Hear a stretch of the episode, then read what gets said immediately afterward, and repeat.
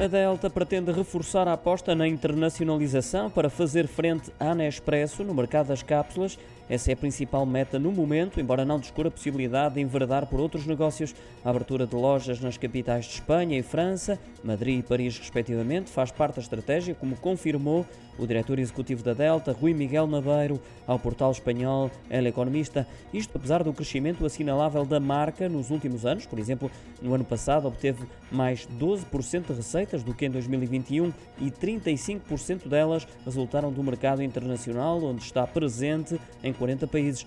Rui Miguel Nabeiro revelou ainda que não é admitida a entrada na estrutura acionista de investidores que não pertençam à família.